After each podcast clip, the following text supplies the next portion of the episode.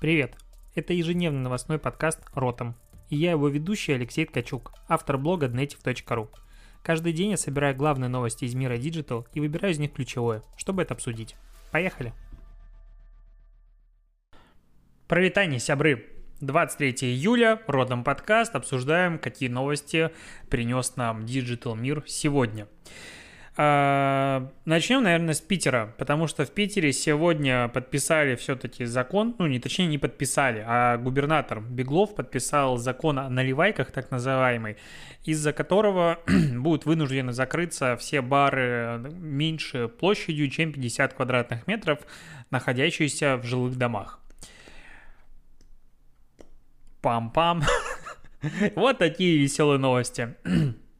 На самом деле, вся эта история, она спорная. С одной стороны, действительно, люди, которые живут над э, барами, которых люди тусят на улице, я их прекрасно понимаю, и как человек, который вот, допустим, сейчас живет э, в месте, где всякие, как их, как их назвать, люди которые купили себе мотоциклы и считают, что ночью можно классно и весело, да в любое время поразгоняться так, чтобы стекла дрожали, вот они носятся. И если бы он здесь пожил, наверное, бы он как-то думал иначе. С другой стороны, он носится, просто летит, у него звук а, в ушах, все приятно и кайфует. И точно так же, скорее всего, происходят дела и с людьми, которые живут в барных местах, а, просто рядом с какими-то заведениями.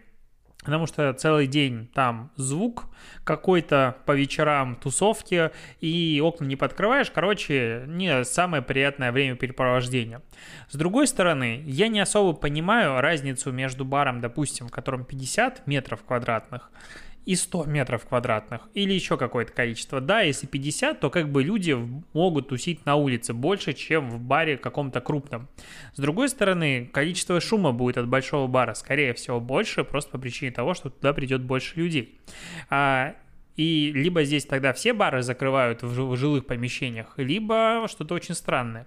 Кроме того, этот закон изначально принимался, насколько я его понимаю, для борьбы с наливайками. Это всякие магазины Русал и так далее, в которых фишка, что есть как бы виноводочный отдел и условный бар. И вот как бы в этом баре тебе могут в любой момент продать алкоголь ночью, днем, когда вообще, ну, независимо от времени, потому что тебе его продают вот здесь вот в баре, а, и ты его как бы можешь здесь пить. То есть вот тебе открывают и все, дальше делаешь, что хочешь. Таким образом обходится закон о том, что нельзя продавать алкоголь после 10 вечера. И вот есть ощущение, что с такими наливайками можно бороться абсолютно по-другому. Ну, вообще по-другому. Не знаю, стоять и штрафовать людей, которые выходят с открытым алкоголем на улицу, потому что на улице пить нельзя. Или какой-то запрет на гуляние на улице, на каких-то местах.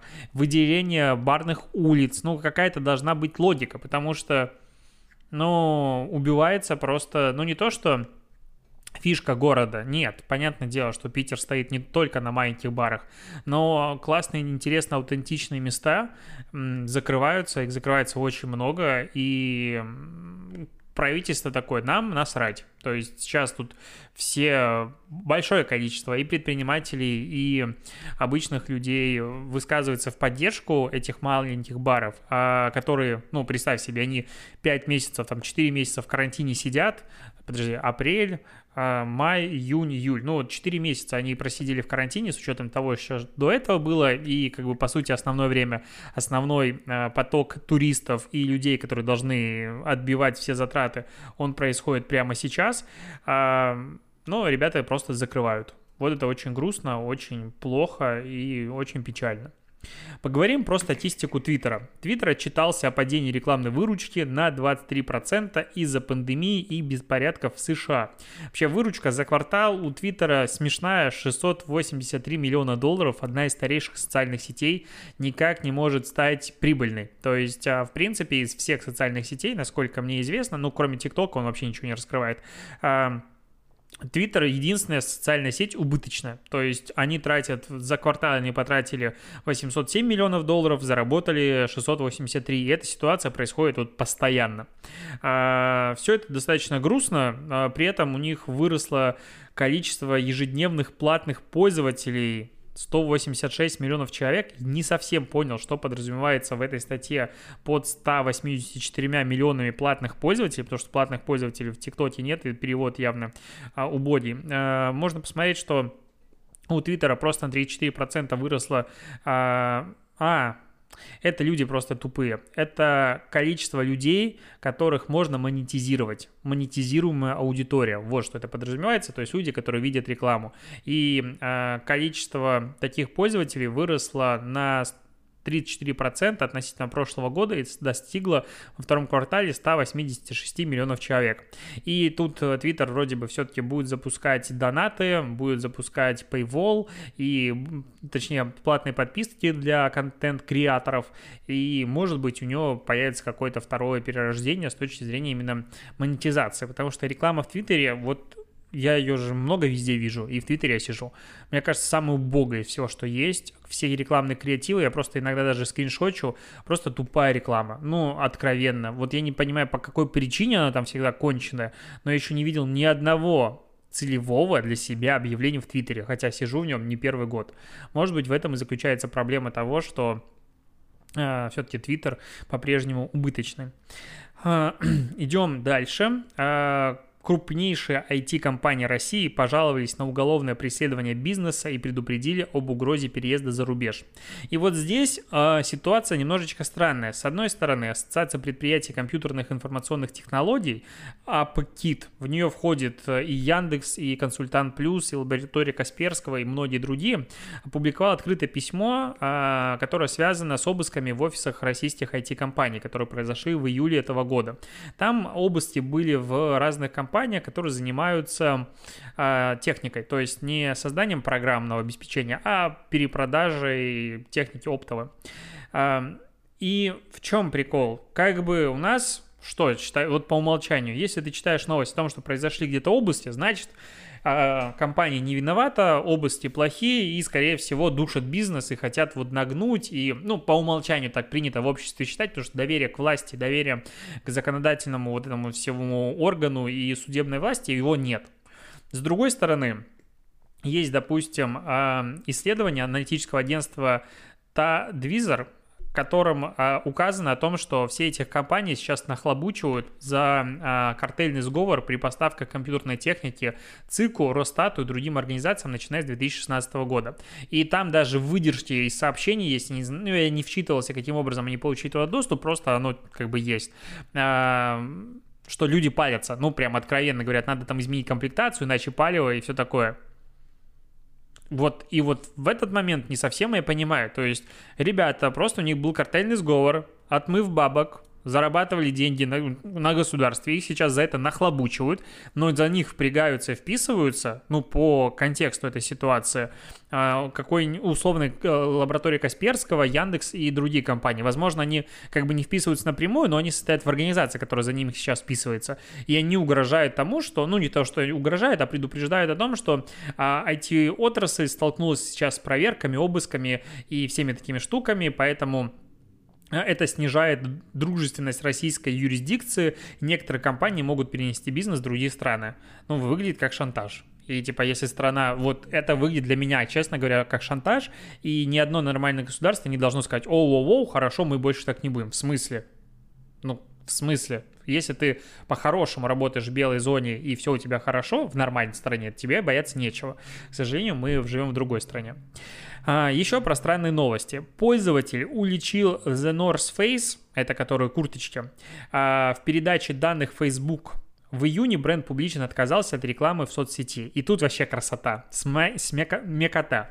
В июне 2020 года, соответственно, месяц назад, North, North Face, один из первых, насколько я помню, а, сказал о том, что он все, бойкот Facebook, и мы больше не будем временно закупать рекламу, чтобы вы hate speech и все такое. Короче, Black Lives Matter. А, многие там по разным данным, ну, короче, такое ощущение, что каждая статья пишет свой список а, количества а, рекламодателей, которые присоединились к бойкоту, потому что в одних списках 900, в других 1000, в других 1300, где-то 400. Ну, в общем, каждый куда угодно лезет. Но суть в том, что North Face об этом сказал. Что происходит дальше? У Facebook есть такая вещь под названием Off Facebook Activity, то есть активность за пределами Facebook.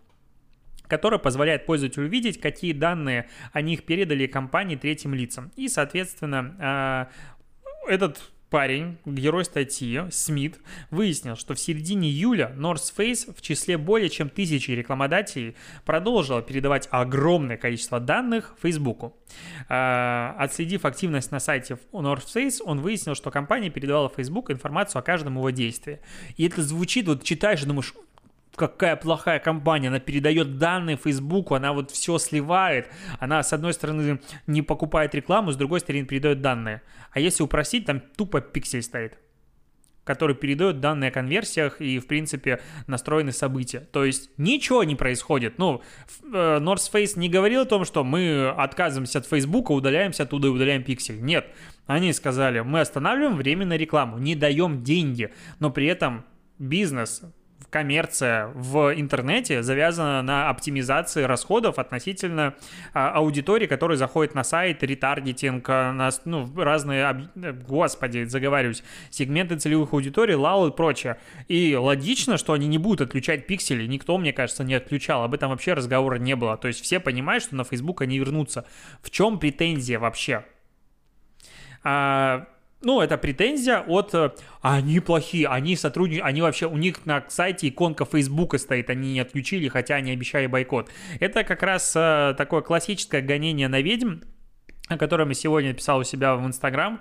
А, в сторис у меня есть рубрика прекрасная под названием «Одно дня», куда мне люди присылают отстойную рекламу, я из нее что-то делаю подборки и публикую. И почему-то большая часть рекламы, она связана с сексизмом, а, объективизацией, и, ну, потому что большая часть хреновой рекламы, она именно в этом. Просто абсурдной рекламы мало, к сожалению.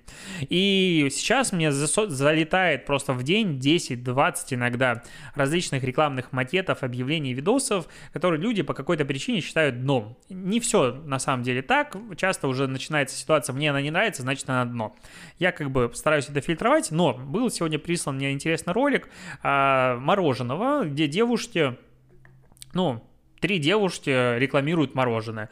Они не могу сказать, что обнаженные, но при этом они, ну, в одежде, в шортах, вот все такое. Они его едят. Мороженое на палочке такое длинное вытянутое, то есть фаллическая форма на 100%. Не могу сказать, что они его каким-то образом сексуально поедают. Ну, есть кадры там, где они его едят, но при этом нет на нем какой-то фиксации.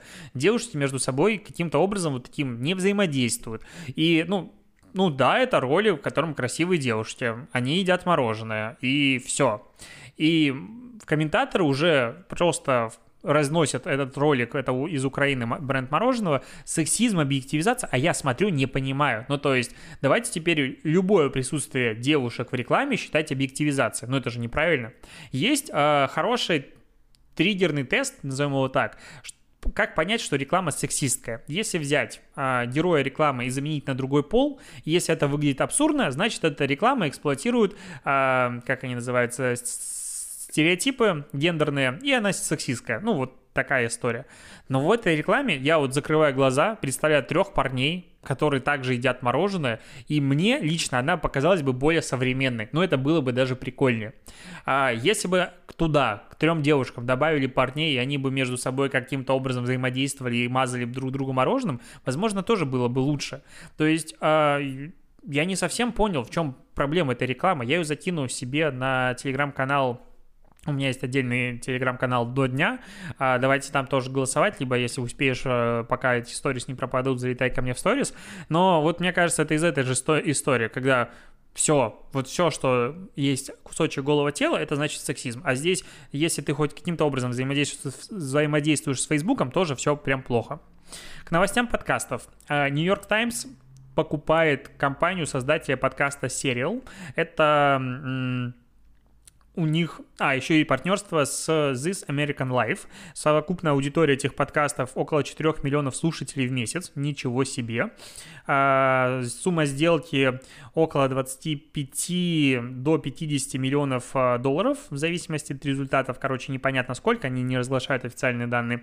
Но что здесь интересно, как активно рынок начал, все начали покупать хоть что-то связанное с миром подкастов. То есть а, сейчас у меня такое ощущение, что начинается золотая пора для всех, кто делает подкасты. А почему? Потому что вот было похоже с блокчейном. То есть в какой-то момент начали выкупать, просто есть блокчейн, окей, а в стартапе написано, мы его покупаем. И интерес к подкастам растет очень быстро. Все понимают, что этот э, вид контента, он будет набирать аудиторию и дальше, и достаточно активно, потому что это удобно. Мне казалось раньше это глупо, но по сути это реально удобно. И когда ты чем-то занимаешься, это параллельное прослушивание. Все отлично. Spotify сюда лезет просто, ну, очень хорошо, и он, мне кажется, станет просто титаном, а, если кто-то не включится в эту борьбу. И New York Times а, понимает, что им тоже надо запускать подкасты, поэтому купили просто студию, которая имеет опыт, и будут делать свои. Красавцы. Ну, что сказать. А, ну, классно. Я рад, что такое происходит. Новости следующие. Так, сейчас у меня откроется. Burger King сделал июльскую кампанию и посвятил ее Рождеству. Он сказал, что 20 год пора заканчивать, поэтому давайте встретим Рождество. По-моему, класс. Они сейчас обменя... ну, поменяли везде аватарки, добавили рождественский колпак. И как бы в честь э, акции для посетителей можно сочетать некоторые э, позиции ресторана за комбо в 5 долларов. Как из ничего на пустом месте сделать классный инфоповод в тональности бренда. Мне прям очень такие штуки нравятся. А, Mail.ru сделал сегодня отчет большой, а, ну, за второй квартал отчитались. У них выросла выручка на 25%, при этом от рекламы упала на 5,2%. В плюсе очень сильном а, все сервисы Mail.ru и игры. Игры выросли на 46% к прошлому году тому же периоду. 11 миллиардов рублей у них составила э, выручка. Все вообще круто. 700 миллионов пользователей, при этом 74% приносят зарубежные рынки.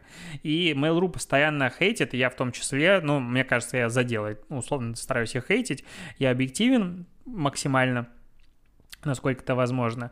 Но Mail.ru что сделали круто, они вовремя начали заниматься диверсификацией бизнеса и активно включились в игровую э, отрасль. Конечно, они убили немало классных тайтлов и онлайн-игр, которые локализовывали в стране, и в то, что превращали каждую, ну, допустим, а, даже не буду вспоминать, это грустно, но при этом игры, которые делают My Games, они супер качественные, и там есть интересные проекты. То есть, если бы туда уменьшить немножечко эту фри-то-плейную составляющую, где а, донат просто, ну не то что превозмогает, то есть ну, даже когда ты начинаешь в это играть и понимаешь, что окей, тут какие-то есть наборы, ты что-то хочешь купить, но когда ты начинаешь думать, сколько это суммарно может стоить, а там оказываются цифры, ну, прям 3А игры, которые самые культовые, классные, они могут стоить там 50 долларов, 60, и там ты просто играешь и кайфуешь.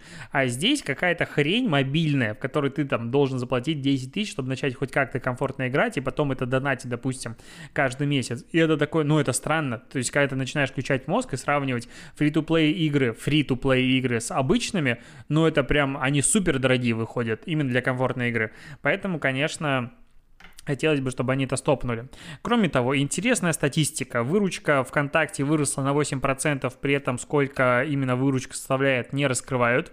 Количество активных приложений в ВК Apps увеличилось на 3000, сейчас почти 20 тысяч, а суммарная аудитория 36 миллионов пользователей.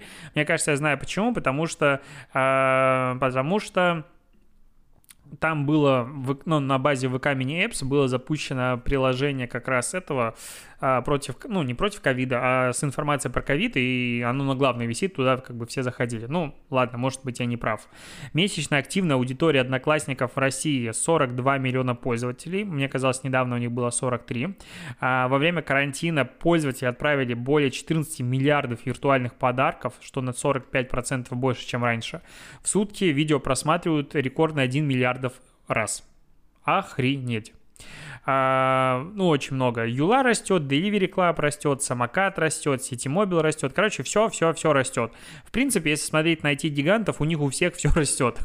А, такое ощущение, что какой-то недалекой перспективе вся страна будет, может быть, по областям, по регионам а, поделена между вот этими корпорациями, каждая из которых будет обслуживать а, свой регион и друг другу так как бы не мешать. И на, на границах регионов будут постоянно пограничные войны между корпорациями, а зеленые против против желтых курьеров будет воевать, но в целом это немножечко выглядит странно. То есть в моменте, когда экономика прям падает вся, и у Яндекса, и у Mail.ru, у всех все хорошо. А, появилось исследование Group Group IB а, сделал отчет по пиратству в России и говорят о том, что сейчас пиратство в России живет, по сути, только за счет а, всяких а, нелегальных букмекеров и онлайн-казино, опять-таки не, нелегальных, которые жестко заносят денег на озвучку, заносят денег на рекламу всем пиратам. А при этом количество денег у пиратов снижается, а, точнее, впервые просело за 5 лет. В 2018 году доход пиратов был примерно 87 миллионов миллионов долларов, в 2019 году 63,5 и продолжает, на мой взгляд, падать. Ну, потому что, блин, Сейчас э, условный там кинопоиск э, в обычном тарифе базовом, который идет в, в включенном в Яндекс Плюс, там дофига сериалов есть, там есть куча фильмов, можно что-то смотреть, ну, ты просто начинаешь, привыкаешь к качеству, привыкаешь к э, вот этому оплате за контент, и мне это так нравится, ну, окей, захотел посмотреть фильм, пошел, купил. Не хочешь смотреть фильм, ну, сомневаешься в том, что фильм хороший, нехороший, ты просто его не покупаешь, ну, к примеру, или ждешь какой-то акции, скидки. Ну, и получается, повышается избирательность в контенте. А, точно так же в играх. У меня, вот, допустим, игры куплено вообще мало, и у меня есть цивилизация шестая, по-моему, да, называется там со всеми аддонами. Так я в нее играю второй год спокойненько, мне прекрасно нравится, и как бы, ничего мне особо больше не надо. Если бы я его просто скачал, скорее всего, я бы забил на него уже давно. Ну, такая вот мысль, наблюдение.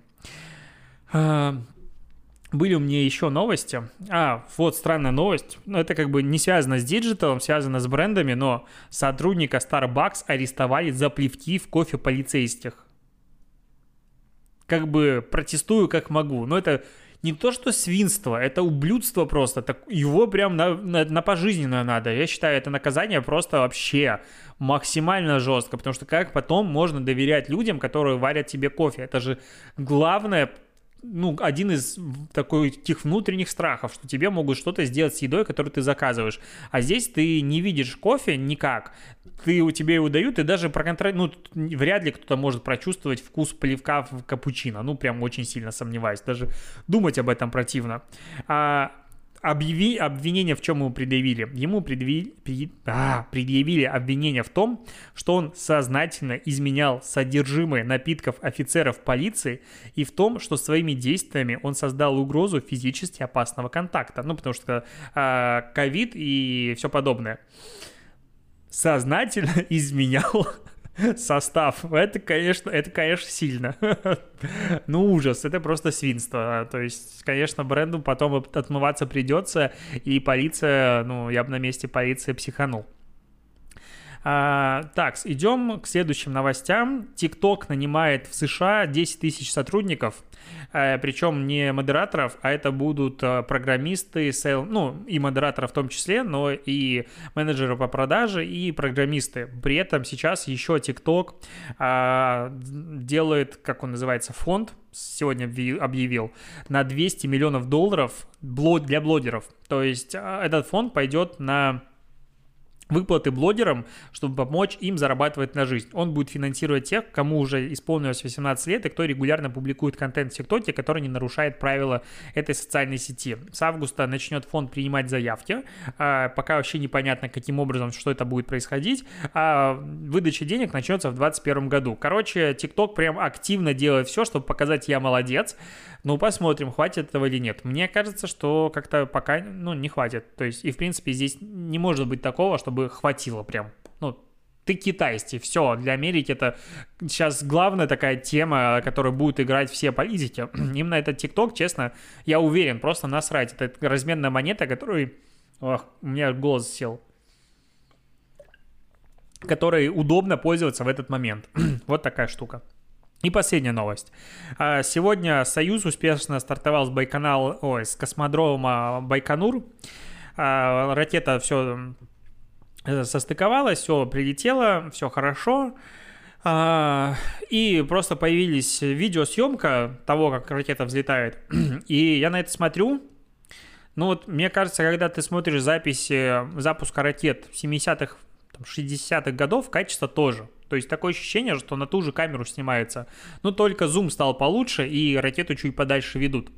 То есть а, совсем недавно а, этот Dragon, как он назывался, корабль космический, в первый раз многоразовая ракета Илона Маска SpaceX вывела людей на орбиту, и они пристыковались к международной орбитальной станции, и кто смотрел трансляцию, он видел, насколько это был нереально крутой уровень всего графики внизу, инфографики, переключение камер, а, камеры с постоянно какие-то камеры самой ракеты включались, дикторы. Ну, короче, каждый вот момент это был реально срежиссированная, крутейшая работа. Я понимаю, что там классные маркетологи, дизайнеры, а это все является такой составной цепочкой развития компании. И нашему Роскосмосу на это условно насрать. Но я когда смотрю на эту запись, вот у меня даже, ну, мне интересен космос. И когда я смотрел ту запись, мне реально было интересно. Смотришь это, ну, реально архивные кадры какие-то из 80-х. Почему так плохо? Ну, ну почему так плохо? Неужели мы не можем? Мы же можем сделать хорошо. Ну, в России есть прекрасная школа дизайна, есть куча классных ребят. Ну, на, ну вообще, прям так обидно за державу. Ты смотришь на это и думаешь, ну какой здесь будет интерес к космосу, какое, в принципе, величие космическое может быть, если люди покупают глазами, и вот эта вот картинка, которую вообще не хочется покупать. Когда-нибудь э, допустят маркетологов, которые как бы нация, у нас нация, которая не любит маркетологов, потому что маркетологи это люди, которые типа портят жизнь, это люди, которые, вот маркетологи э, придумали, как сказать, э, молоко по 0,9 литра и Кока-Колу по 0,9, а не по литру. Это маркетологи все сделали. Все плохое в этом мире от маркетологов. Но при этом, ну, надо понимать, что ни, ни одна вред от нас. Мы можем делать хорошие вещи. И вот имидж, это как раз, ну, к нам надо идти. Не ко мне лично, я не умею такие штуки делать, вот прям, чтобы сделать красивый запуск.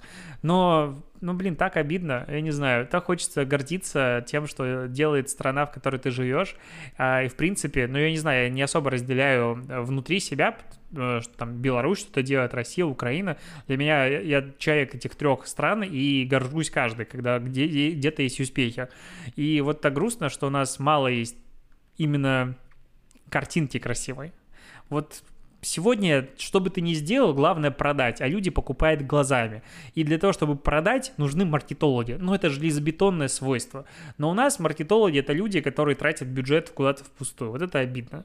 Очень мне, мне обидно за нас. На этом все. Спасибо, что дослушиваешь. Сейчас поищу какой-нибудь тикток дня, чтобы поднять тебе настроение. Давай, пока.